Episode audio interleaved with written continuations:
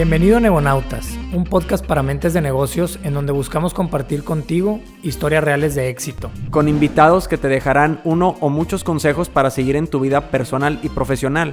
Buscaremos compartir contigo contenido de alto valor, platicando sobre diversos temas que creemos te pueden interesar como negocios, emprendimiento y mercadotecnia.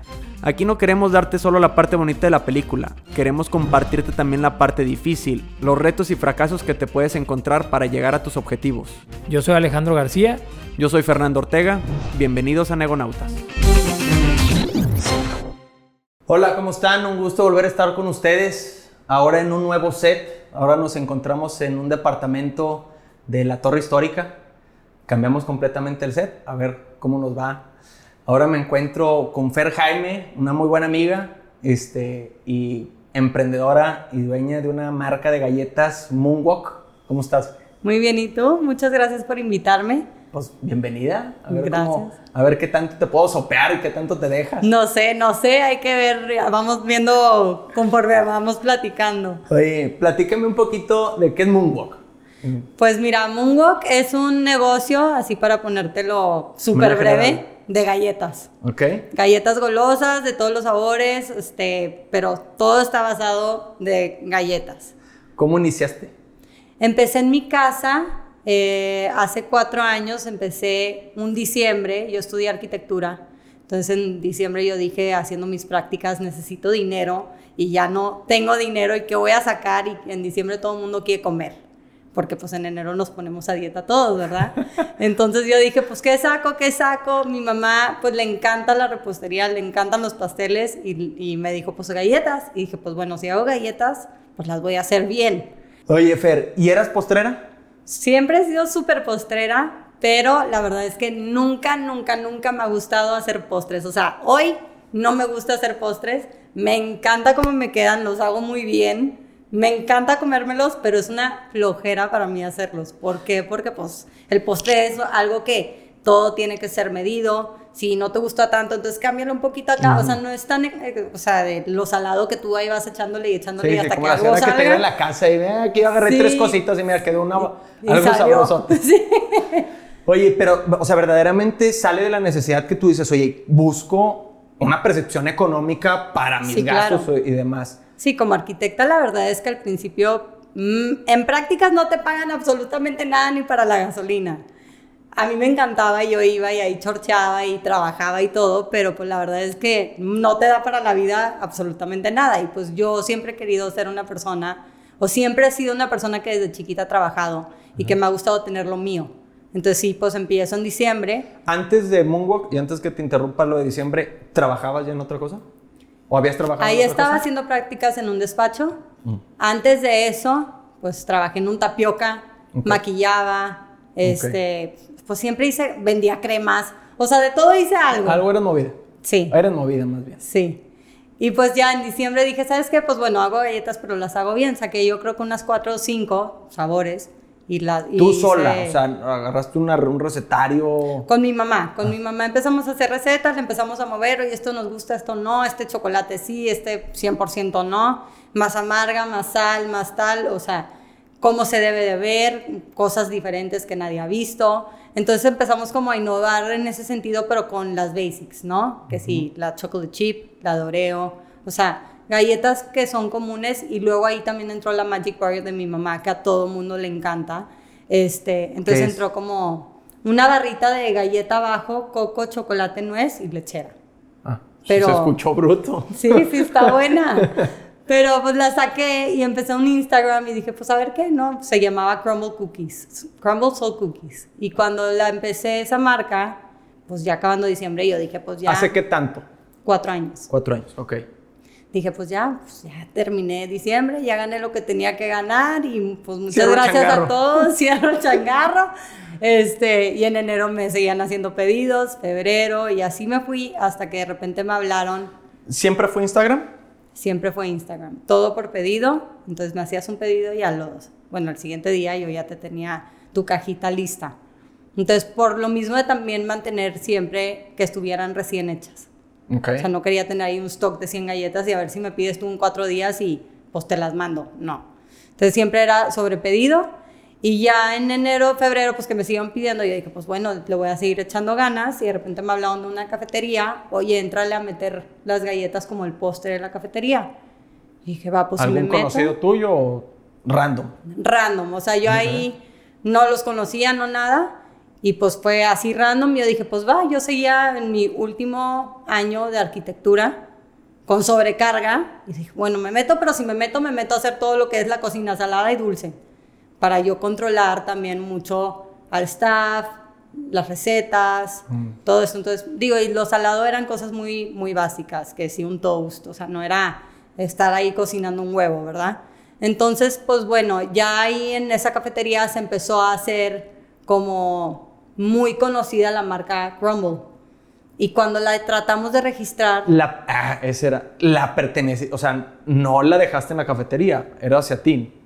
¿cómo? O sea, en, en la cafetería, ¿te asociaste en la cafetería o fue en, yo nada más voy yo pongo las, las. y, y ahí yo, haz de cuenta que en vez de pagar una renta, les daba una parte de mis ventas. Ah, ok, Como mi renta. Ok. Este, en un punto, eh, a los ocho meses más bien de estar ahí, pues empezamos a ver que sí, el, el nombre, ya formar una marca bien, no el sticker que yo hice, la caja que yo hice, o sea, hacer un branding formal. Y vimos que el nombre no se podía registrar. Entonces eso fue cambiar el nombre, cambiar el branding, cambiar todo. Y ahí fue cuando nació Moonwalk, que fue el último mes de estar en esa cafetería antes de que nos saliéramos a una casa. Y antes de que me platique, a platicar la historia de Moonwalk, ¿por qué no se pudo registrar? ¿En el INPI te, Sí. te bloquearon por ya existía alguna marca? Fíjate que como nosotros, o sea, yo y mi hermano, que ahorita te digo cómo entra a la ecuación, somos gringos, siempre he tenido la idea de que en algún punto la marca va a terminar allá. Ok. Digo, ese es el sueño, ¿verdad? Quién Qué sabe si pasa o si no, pero pues cuando empezamos a registrar el nombre, siempre pensamos en que si el sueño se logra, terminemos allá. Ok. Entonces, al registrar la marca aquí y allá, nos dijeron, allá no pasa porque allá hay una marca de galletas que se llama Crumble Cookies, Ah, sin la. E. Ok. Sí, Y pero fonéticamente es muy parecido y te la rechaza. Pues es igual, pero nada más no tiene una... Sí, Sí, sí, sí. Y, y, pues era un negocio de, no sé, 200 sucursales. Era bastante grande y yo no tenía idea que existía. Entonces, pues ya cambiamos todo para, oye, ¿y ahora cómo lo vamos a hacer el- con el nombre y tal? Pues cambiamos todo para encajar con que quedara allá. Cuando dices cambiamos, ¿te, te refieres a ti y a tu hermano Quique o a ti y a las personas de la cafetería? No, Tú y tu hermano. Cuando yo entré a la cafetería, entré seis meses, estuve ahí, seis, siete meses estuve yo ahí sola, armando un equipo, que si la administradora, todo. Y en un punto dije, ¿sabes qué? No. O sea, no confío en la administradora, no sé ni qué me está diciendo, yo no le entiendo a los números, nunca ha sido mi fuerte. Dije, ¿sabes qué? Le voy a decir a mi hermano que es muy bueno en eso, que le entre conmigo el negocio. Pero ahí, para que no pasemos a esa parte, ahorita me estás diciendo que, que un mes antes crean la marca Moonwalk, la marca Moonwalk. O sea, estuvimos Ya ocho- estaba Quique ahí. Cuando se creó la marca, Ah. él la creó conmigo. Ah, sí. ok, ok, ahora sí. Sí. O sea, Kike entró y él entró a las primeras juntas. Él entró en el cambio de Crumble a Moonwalk en las juntas de, de diseño. Ok. Porque yo llevaba el diseño de Crumble y de repente fue con él. Sí, Oye, ¿sabes qué? No se puede. Y ahí es donde entra él. Y él, de hecho, fue el que decidió que se Y llamara le, Moonwalk. le empiezas a delegar la parte administrativa. Sí, yo le dije, oye, ayúdame con lo administrativo. Me dijo, sí, él tenía una, un negocio o empresa de limpieza de construcción. Ok.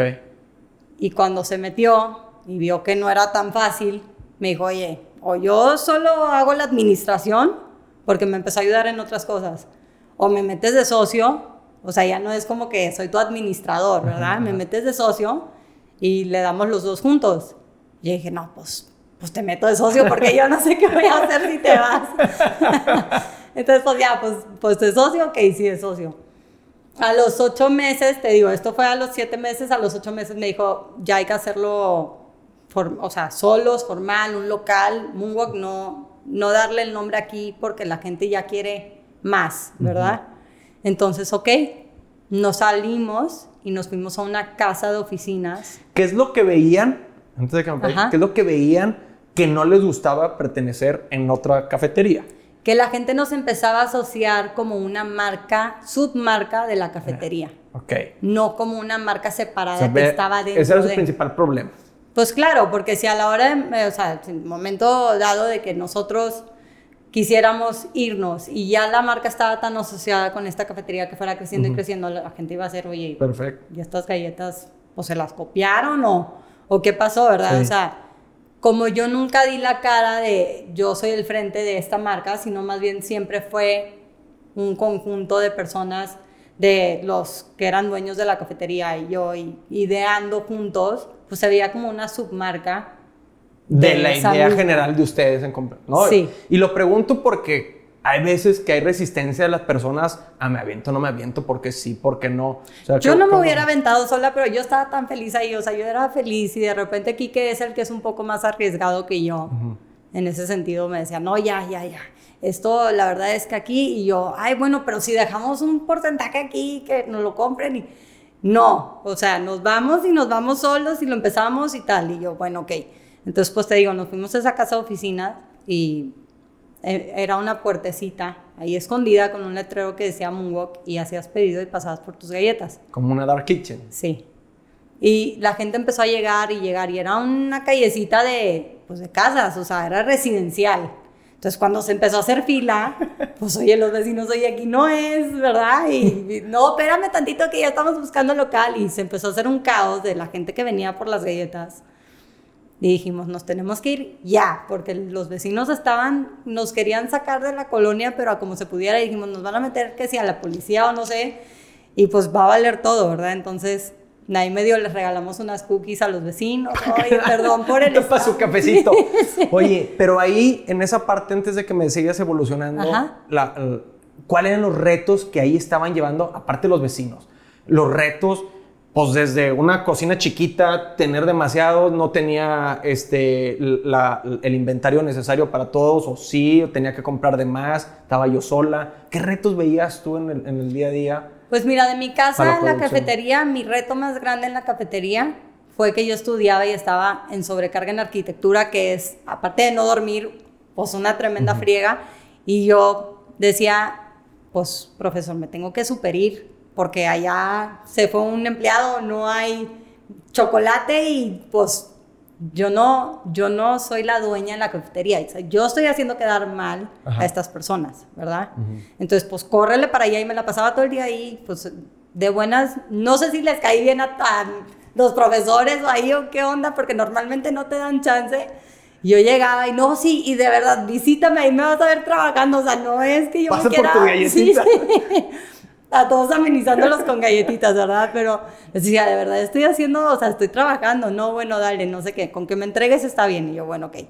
Entonces, pues mi reto más grande fue, una, llevarlo sola, y dos, pues la gente, o sea, el equipo, todo el mundo se va. O sea, que si el que ya capacitaste, de repente se le enfermó un familiar y se fue, o te faltó porque de repente se Una consiguió un alta mejor rotación trabajo. era tu Sí. problema. Era un problema así que en un punto, pues yo dije, no, o sea, tengo que estar aquí todo el tiempo porque pues si algo pasa, pues yo debo de estar aquí. Sí. Este, y pues obviamente yo pagaba todo lo que eran mis sueldos, pues todo el inventario. Este, me ganaba yo creo que unos 100 pesos al mes, porque entre lo que le repartía a todos yo me quedaba con nada, pero yo era feliz. Pero estaba padre el sueño. Pero decía, pues estoy Es parte, creciendo, me es estoy dando un parte, nombre sí. aquí, o sea, no pasa nada. Te- Estás diciendo algo bien importante que a mí me encanta decirlo, porque muchas veces parte del crecer es sacrificar hoy utilidades. Mucha, mucha gente lo ve cortoplacista, ¿no? Entonces, Sí. ya, ya quiero hoy, ¿qué tal? Estratégicamente, y no, no tiene que ser un emprendedor, grandes Ajá. corporativos para penetrar en, en- en mercado, sacrifican las utilidades. Claro. O es más, pierden. Hay veces que le terminan poniendo Sí, sí, para sí. penetrar el mercado y después, ahora sí, No, empezar a sí, capitalizarlo, ¿no? Que al final del día, pues indirectamente eran los que estabas haciendo. No, claro. No era pensado, pero era bueno, voy batidora creciendo. Así, batidora nueva, tal. Y de repente, tipo, se escucha hasta allá un tas y yo, no, ya, ¿qué pasó? Dentro, ¿qué pasó? Pues se cayó la, ¿cómo se cayó la batidora? O sea, una cosa gigante, no era la batidora la KitchenAid de tu casa, no. O sea, una cosa gigante que yo no sé ni cómo se movió y se cayó el piso y toda quebrada yo. Pues ni modo, pues ¿qué hago? O sea, pues ahí está la batidora rota en el piso y de hecho esa batidora ahí sigue en el local que tenemos en Amazonas. Alan el que es mi jefe de cocina, empezó conmigo en la cafetería y sigue conmigo. Ok. Entonces siempre le digo, y, esa batidora ahí trae tu marca y tu sello, porque tú y yo no tenía ni un peso para pagar nada y como quiera ibas y te reías. Y ya, pues bueno, o sea, no pasaba nada y llegaban a pedirme préstamos muchas veces, que si... O sea, y yo pues les daba el préstamo, pero yo ni tenía con qué mañana te lo doy. Pues se los daba y sacaba de lo mío ahorrado que tenía y así, porque yo decía, no, no quiero que se vaya. Y pues ya finalmente la gente con la que yo apoyé en un principio están conmigo todavía. Ha recíproca. Sí. Este, yo creo que uno de los retos más grandes para mí fue, pues sí. El armar el equipo. El armar el equipo y ese sigue siendo un constante reto. Y aparte de eso, pues sí mantener el negocio sin yo tener que pedir, ¿verdad? Porque pues decía, oye, qué pena, pues Aquí ando vende y vende y no puedo ni, pues ni, ¿verdad? Ni para las papitas del Oxxo, casi casi, o sea, claro que ganaba un alguito, pero todo se iba. Yo decía, no gano nada, pero bueno, pues me estoy dando a conocer y soy feliz y estoy en el TEC y aquí está padre el lugar y no le tuve que meter a todo un local. Ajá. Cuando entra aquí, que me dijo, ¿qué, pues, ¿qué estás hay haciendo? Que capitalizarlo. Sí. También, o sea, también, también se llama negocio. Muy feliz, muy feliz, pero ¿qué estás haciendo? O sea, esto no nos deja para nada. yo, chin. O sea, la verdad es que tú veías cuántas galletas se vendían y decías, ¿cómo? Eso es un buen y no tienes nada. O sea, muchas veces la gente piensa y dice, oye, ¿sabes qué? Estás vendiendo un chorro. Pues sí, vendiendo mucho, mucho, pero pues no que vendas mucho significa que estás ganando mucho, claro. Sí, sí, sí. Pues, Tú puedes multiplicar Mucha gente lo ve en términos de ventas y es lo más absurdo. O sea, a veces que puedes vender el 10% y generar más utilidad. Y los costos con los precios que traía y ni estaban bien costeadas las cosas. Cuando entró Kike me dijo, no sé qué estás haciendo, pero lo vamos a hacer ahora sí bien, ¿verdad? Pues, Oye, pero lo, padre es que identifican el, el, valor que uno genera al otro. Sí. Porque luego cuando los dos chocan, o porque los dos supone que hacen lo mismo, es cuando entran en problemas normalmente la sociedad. Que no debe ser fácil también tener de socio a tu hermano. Pues claro, o sea, yo con Kike, mi hermano, este, pues empecé y si había como un miedo, porque yo y Quique siempre hemos sido puestos desde chiquitos, o sea, nunca hemos pensado igual, siempre nos peleábamos, o sea, era pásame la sal, y, y si te la pedí a ti, o sea, y ya cuando empezamos el negocio juntos, ya con el primer local, la verdad es que sí, al principio pues nos peleábamos y nos peleábamos hasta que dijimos, oye, ¿sabes qué? Tú no te metes en mis cosas y yo no me meto en tus cosas porque si no vamos a acabar peleadísimos y como que ahí nos entró un, un switch de, pues yo no me meto, te sugiero de repente, oye, estoy viendo esto. Y ya tú lo checas y lo arreglas. igual tú a mí, oye, ¿qué onda con la decoración de eso? Se ve raro, ¿no? Yo lo checo y lo arreglo. Pero el que todo el tiempo esté uno encima del otro, pues aparte siendo hermanos, en un punto, pues sí, revientas. Sí, truenan. Y yo creo que mucho la plática es elemental. Sí. En, cualquier sociedad. Oye, te, te, corté una inspiración en donde estaban en la Dark Kitchen ah. y de ahí cómo empiezan a evolucionar. La Dark Kitchen, pues fue, te digo, en una casa, en la lavandería de esa casa quitamos todo y montamos mesas y en el lavatrastes lavábamos los, las charolas y pusimos un rack de galletas ahí, pusimos, o sea, limpiamos todo y lo dejamos bien adecuado, pero pues era una lavandería al final de cuentas. Durante ese tiempo pues Quique se puso a buscar locales, íbamos a ver, oye, no, queremos un local de este precio porque si no, no la vamos a hacer. Terminó siendo el triple del precio que estábamos buscando, porque era una tía y dijo, bueno, se los dejó con un descuento, como quiera está carísimo y pues nos arriesgamos, pues sí. Y ahí nos pegó pandemia. O sea, justo cuando empezamos construcción, al mes se clausuró pues todo, o sea, obra, nadie puede salir de su casa, entonces pues nos frenamos totalmente y dijimos, ¿qué vamos a hacer? O sea, cuando abramos y todo el mundo está encerrado, pues aparte de que la renta está carísima y no estaba en nuestro presupuesto, pues ¿qué vamos a hacer, verdad? La, gente, no va a venir. No, y con la gente que tienes trabajando. Sí. ¿En ese momento cuántos tenías? Pues yo creo que éramos yo, Quique, y uno más. Ah, o sea, cuando abrimos, porque en la casa sí nos fuimos o sea, De alguna manera era una ventaja en ese momento. Me acuerdo que nada más tenían una persona ajena a ustedes. Digo, en la casa sí metíamos, era Alan y siempre llegaban dos más. Ok. Este, y iban rotando y rotando y rotando. Cuando nos fuimos al local, esa misma gente que rotó, pues dijimos pausa. Cuando lleguemos al local, volvemos a capacitar y a lo que sea que se necesite. Pero sí hicimos una pausa en, en equipo y entramos nosotros con Alan por lo mismo de que dijimos, pues a ver si viene alguien aquí. Mm. Porque pues la gente no está saliendo. Sí, correcto. Y ya pues abrimos y el primer mes fue, o sea, filas y filas y filas y filas. Pues la gente quería salir de su casa por algo dulce porque era mucho estrés y la ansiedad te da pues por lo dulce. Bueno, a la mayoría, tan siquiera a mí sí. Entonces pues veíamos filas y filas y nos fue muy bien, a pesar de que pensamos que nos iba a ir súper mal. Entonces pues ahí arrancamos y después de eso pues se fue o sea, el negocio siempre creció solo, fue creciendo solo, abrimos una segunda sucursal, una tercera, y pues siempre como lentamente, con pasos muy firmes, avanzando, porque sí desde un principio en la casa, cuando ni siquiera éramos negocio formal y en un local puesto, ya habíamos empezado con una consultoría, que muchos eso lo aplazan y dicen a los dos años, oye, vamos a meter una consultoría porque estamos viendo todos estos errores pero desde un inicio, de hecho, Quique fue el que dijo, hay que meter una consultoría.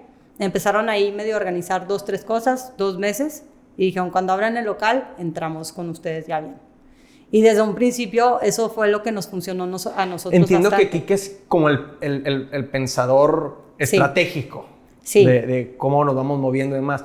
La verdad es que lo, lo, lo felicito y te felicito a ti en, en, el sentido de meter una consultoría temprano. Sí es cierto, la mayor o nunca los quieren meter porque piensan que es un gasto más que una inversión. Sí. Eh, nosotros en Dosax también metimos una, unos consultores, digamos que relativamente a temprana edad, porque puedes explicar cuál es la idea, cuál es la visión y junto con ellos te traes mejores prácticas y vas viendo el armado del equipo, de procesos, de muchas cosas, que nadie le ve malamente a veces un valor a claro. eso. Y es lo que te exponencia más rápido. Te, te corta la curva de aprendizaje. Sí, hay muchas cosas que aparte ni él ni yo sabíamos porque ninguno de los dos estudió nada que ver con comida ni repostería. O sea, la industria del restaurante es bastante complicada. Bueno, a mis ojos. Sí, sí, sí. Y a sus ojos también. Son bastantes cosas que no sabes y riesgosa. Y vas aprendiendo con el paso del tiempo. Ahora, yo soy mucho al lado de operación y de siempre estar innovando, porque lo que es Moonwalk es innovación, algo que no te esperas, una galleta que pruebas y dices, oye, wow, o sea, no es nada más un postre estático que vas a ver ahí en 10 años igual, no. Mes con mes se saca algo nuevo, estamos siempre viendo qué por temporada, qué vamos a hacer, qué se va a hacer si si hay un San Pedro Restaurant Week. O sea, siempre es algo diferente para sorprender y mm. generar esta, al mismo tiempo, nostalgia hacia el postre y al dulce que te daba pues mucho confort, ¿verdad? De, chico, en momentos de estrés han llegado personas conmigo y, oye, no sabes cómo me ayudó pues tus galletas cuando yo estaba en un momento muy todo el azúcar que me difícil sí yo pues bueno pues qué padre o sea me da mucho gusto ahora que dices que, que son tres este, sucursales, ¿cuáles han sido los retos de brincar primero de la Dark Kitchen a una sucursal? Bendito Dios, la pandemia les dio aire, este, cosa que fueron de los pocos, que a otros, este, como hubo muy golpeteados, hubo muy privilegiados, que uno que fueron de los privilegiados.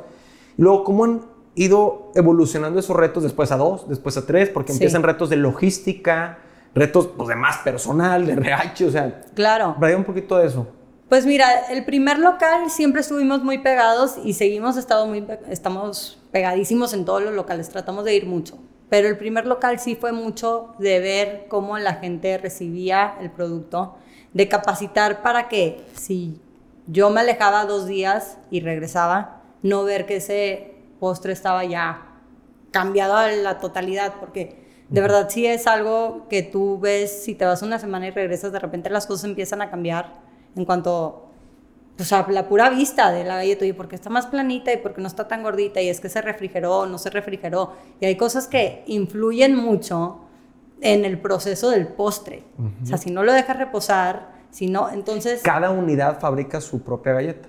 ¿No lo tienen centralizado? Arboleda no. Ah. Omnia sí produce, que es en carretera, produce sus propias galletas y Amazonas también. Amazonas viene siendo como nuestro sedes. Okay. Surte a Arboleda, surte pues a todas las mente institucional, cosas así. Pero sí el reto más grande fue como establecer muy bien todos los procesos para poder crecer. O sea, y la rotación de la gente nuevamente pues es... Sí, es un reto pues, parte de eso mismo. O sea, sí, todo el tiempo te está cambiando las personas, es muy difícil que, que tu línea siga donde mismo si tú te vas a ir a abrir un local nuevo. Entonces ahí la consultoría fue donde nos apoyó mucho para que todo lo que venía haciendo, instrucciones, manuales, o sea, como si fuéramos a franquiciar, ya estuviera súper bien planteado para que tú dijeras, me puedo ir y no va a pasar nada, ¿verdad? Si llega una persona nueva, su, su, día o semana de capacitación, la, introducción, que es la empresa, y órale. ya tienes tu manualito, no tienes que estarlo explicando. Claro. Una gran ventaja. Y pues digo, obviamente el, el, mismo local, pues abrimos el segundo local y es, pues si el segundo local quiebra, digamos, este local lo puede mantener un ratito, o si no pega o lo que sea, pues entonces el primer local sí es como una base muy fuerte. Abrimos el segundo, también nos va muy bien, o sea, en realidad nunca tuvimos como ese, ay, chin, ¿sabes qué? Dale para atrás, ¿verdad?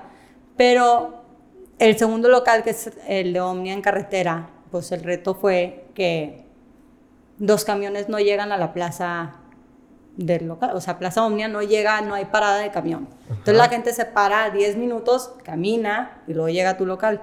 Y muchas personas dicen, oye, ¿sabes qué? Pues yo no, no muchas gracias, pero yo prefiero no trabajar allá. Entonces ahí sí batallamos mucho con el personal, batallamos mucho también con la logística de que ahí no había un chofer ni una camioneta, entonces llévate todos los productos para allá. Muchas empresas te entregan en un solo lugar y de ahí tú tienes que mover el producto, o sea, no van repartiendo todos los otros locales. Entonces ahí sí fue, ¿sabes qué?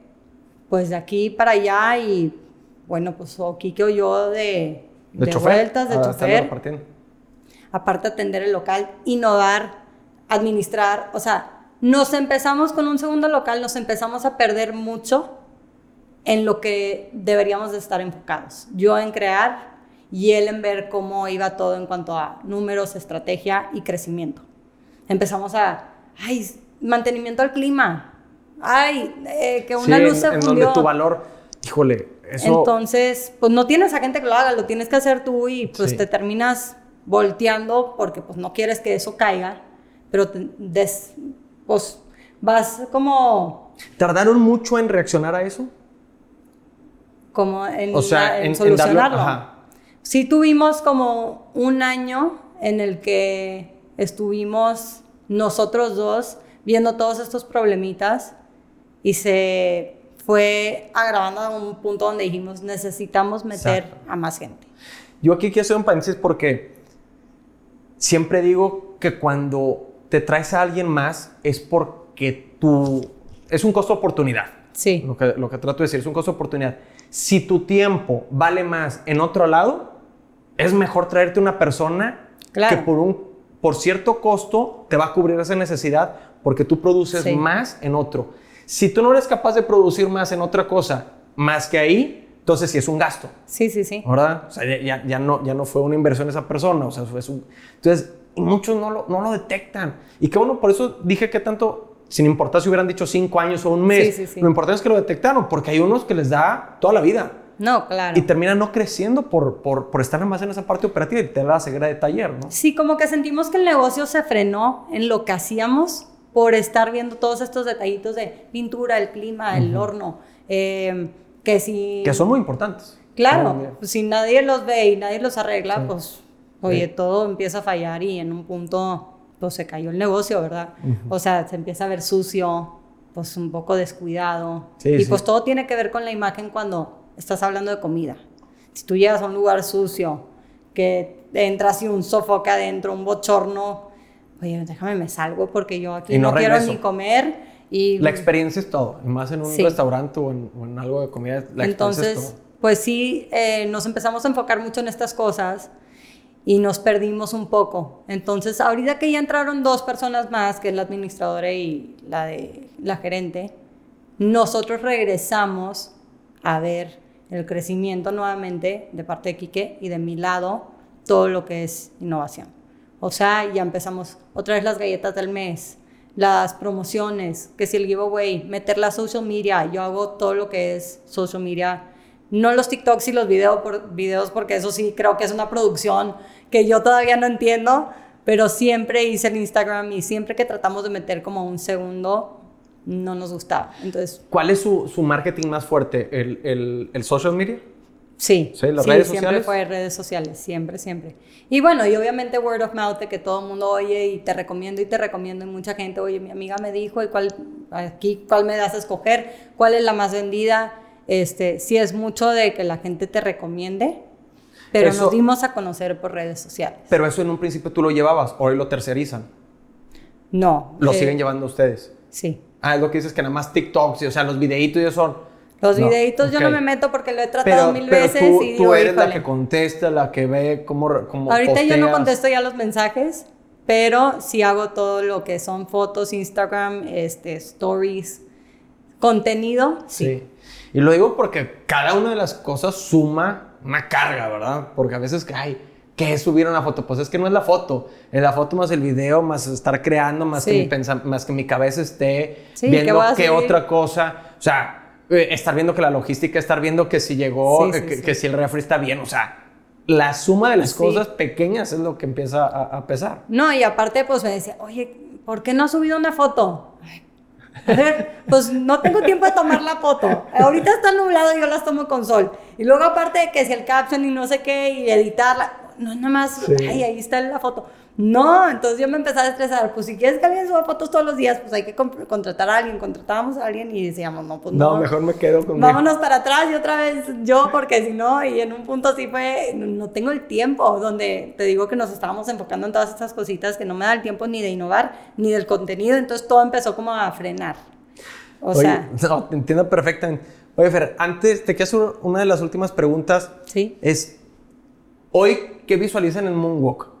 ¿Quieren seguir, o sea, ampliándose en mercado o ampliando en productos?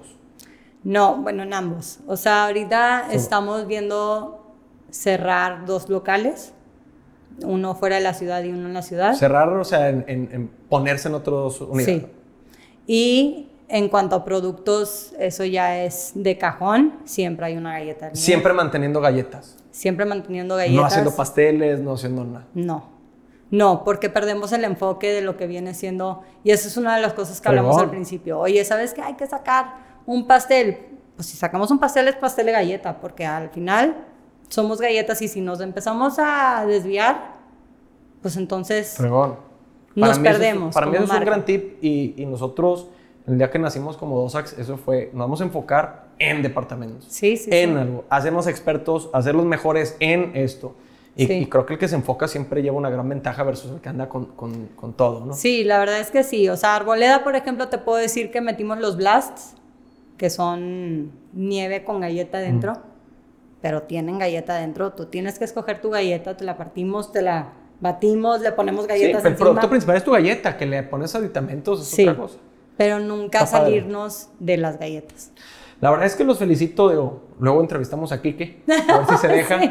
Este, Sí, sí, para sí. ver la, la- la otra parte, no nada más la parte operativa, pero la verdad es que los felicito, este, confieso que soy fiel a la galleta, me gusta. este, Mil gracias. La verdad es que están muy buenas y se las recomiendo fuera de broma. Este, ¿lees, escuchas algún podcast? ¿Qué recomendación le puedes dar a, a- a quien nos va a escuchar? Pues mira, podcast siempre escuché, bueno, al principio no, así como que siempre, todos los días, religiosamente no, pero sí escuché mucho How I Built This, ¿Ok? Y hay muchos que, por ejemplo, Chipotles, yo decía, oye, pues aquí agarro ideas y Lush y agarras ideas. Están muy buenos si estás emprendiendo, creo que te pueden dar como estos insights que no tenías idea o ideas para seguir creciendo. Y de libros, yo como soy una persona que está dentro de operación, yo uno que me asocié mucho es el de A Ride of a Lifetime de Bob Iger, que es el de Walt Disney. Ajá, sí. Y él habla, habla mucho de liderazgo. Yo creo que yo, como estoy siempre en equipo, tengo que tener esa herramienta muy bien definida porque pues tienes que motivar a tu equipo. Si tu equipo ya le dio flojera porque está bien cansado, oye, jajaja, traigo unos tacos, digamos, no sé. O sea, siempre como que estar incentivando y armando un equipo fuerte creo que es muy importante. Este, muchas veces no tienen las herramientas y tú les enseñas o vamos a hacer esto juntos, también a ellos mismos les da mucho gusto hacerlo o aprender. Entonces, como líder, ese es un libro que a mí me gustó mucho. No sé muy bueno, si... yo leí el prólogo y está muy, sí, está padre. Sí. De hecho, está en, en mi historial de, de lectura. Sí, está muy Entonces, bueno. este, te platico cómo, cómo me fue cuando... cuando- no, y la verdad es cierto, digo, eh, hay una distinción muy grande entre ser jefe y ser un líder. Este, Sí. Y qué, qué bueno que vas por la parte de liderazgo, ¿no? Oye, pues encantado de tenerte. Mil Muchísimas gracias. gracias. por el tiempo. No, Este, gracias Vamos a por tener que cortar, invitado. luego hacemos otro episodio. este, pero bueno, redes sociales. Mungo Cookies en todos lados. O sea, así se TikTok, llama, TikTok en todos lados, sí. todas partes. y bueno, pues nosotros, arroba neonauta, ya saben. Un gusto, Fer. Gracias. Gracias a ti. Nos vemos.